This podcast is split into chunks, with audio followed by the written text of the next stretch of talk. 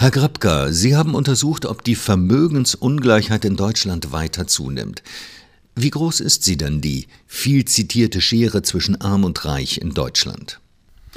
Wenn man die privaten Vermögen der Menschen in Deutschland betrachtet, so hat die Vermögensungleichheit über die letzten zehn Jahre nicht weiter zugenommen, sondern verharrt auf einem im internationalen Vergleich weiterhin hohen Niveau.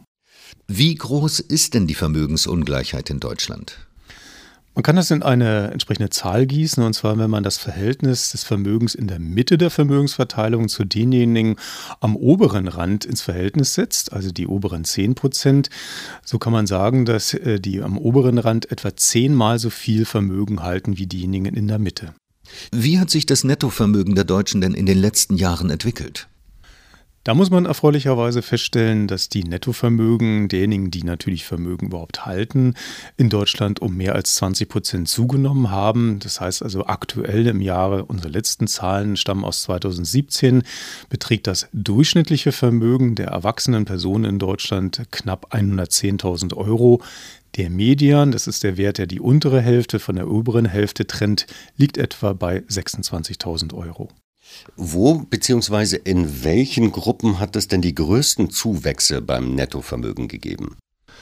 Verständlicherweise bei denjenigen, die natürlich Immobilien besitzen, äh, insbesondere die Selbstnutzenimmobilien haben in Deutschland wertmäßig äh, stark zugenommen, also mehr, mehr als äh, 25 Prozent in dieser Größenordnung. Aber auch das Betriebsvermögen hat äh, stark in den letzten äh, Jahren, also das heißt zwischen 2012 und 2017 zugenommen. Wie sieht es aus, wenn man die Vermögenszuwächse mit dem Einkommen vergleicht oder in Beziehung setzt? Da gilt zunächst einmal, dass natürlich diejenigen, die ein geringes Einkommen haben, auch ein geringes Vermögen üblicherweise aufweisen, zumindest im Durchschnitt. Und andererseits diejenigen, die ein hohes Einkommen haben, dementsprechend auch in der Lage sind, äh, regelmäßig zu sparen, auch ein hohes Vermögen haben.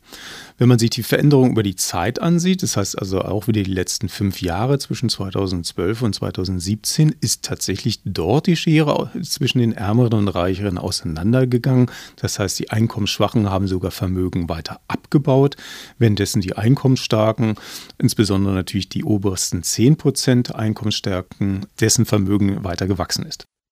Welche Unterschiede gibt es bei der Vermögensungleichheit zwischen Ost- und Westdeutschland? Beim privaten Vermögen in Ost- und Westdeutschland zeigen sich weiterhin nennenswerte, auch große Unterschiede, die vor allen Dingen nach dem Alter der befragten Personen äh, deutlich unterschiedlich ausfallen. Das heißt, bei jüngeren Erwachsenen, die nach der Wiedervereinigung geboren sind, äh, sind die Vermögensunterschiede erfreulicherweise recht gering. Allerdings, je älter die Personen werden, desto stärker zeigen sich die Vermögensdifferenzen. Das heißt, bei denjenigen, die äh, in Westdeutschland aufgewachsen sind oder in Westdeutschland leben, insbesondere diejenigen rund um das Verrentungsalter. Dort liegen die durchschnittlichen Vermögen bei mehr als 200.000 Euro.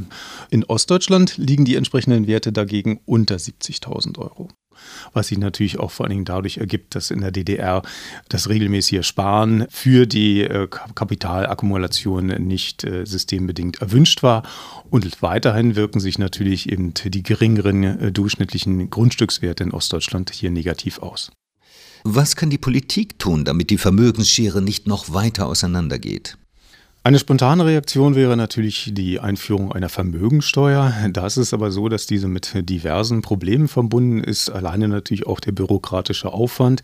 Allerdings muss man eben auch sagen, dass äh, Steuersätze zum Beispiel von 1% Vermögensteuer faktisch äh, keine nennenswerte Auswirkung auf die Höhe der Vermögensungleichheit haben. Daher lohnt es sich, auf alternative Politikinstrumente zu schauen. Und da ist es so, dass die Vermögensbildungspolitik dringend äh, reformbedürftig in Deutschland ist. Zum einen die Förderbeträge sollten deutlich angehoben werden. Wir hatten im Jahre 2004 weitaus mehr äh, Ausgaben des Staates zu Vermögensbildung als heute.